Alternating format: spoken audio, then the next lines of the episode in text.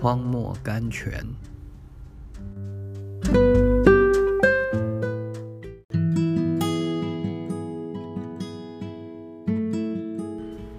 七月十四日，用绳索把寄生拴住，牵到坛角那里。诗篇一百一十八篇二十七节，读者啊，祭坛不是在呼召我们吗？我们不是要请求绳索把我们拴在祭坛上，使我们永远不把我们的奉献拿回来吗？我们常常在生活充满了玫瑰色光彩的时候，乐意选择十字架；在天色灰暗的时候，就退缩了。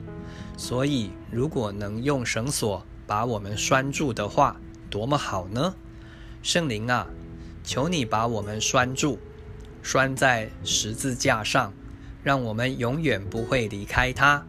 求你用救恩的红绳。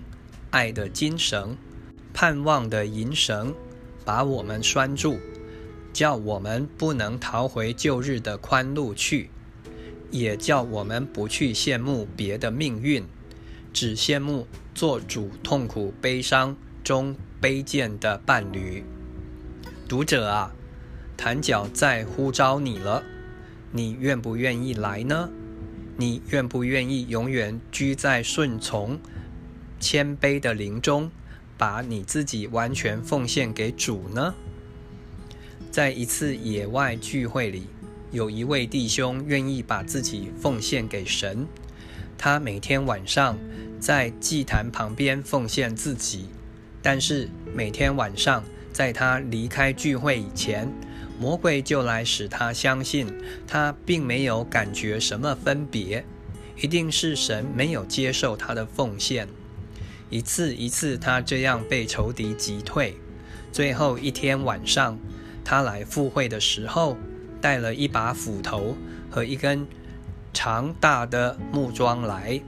他把自己奉献了以后，就将木桩钉入他所跪的那块地上。当他走出会场的时候，魔鬼又来引诱他相信这一切都不过是一幕。闹剧而已。他立刻回到木桩那里，指着木桩说：“你看，魔鬼先生，你看见那根木桩吗？那就是我的证人，证明神已经永远接受了我。”魔鬼立刻离开了。这位弟兄对于这个问题以后再没有什么疑惑了。微小的声音，The still small voice。亲爱的，如果你也受了引诱，疑惑你的奉献的话，你也可以在一个地方定下一根木桩，让他在神前、魔鬼前做一个证人，说你已经永远解决了这个问题。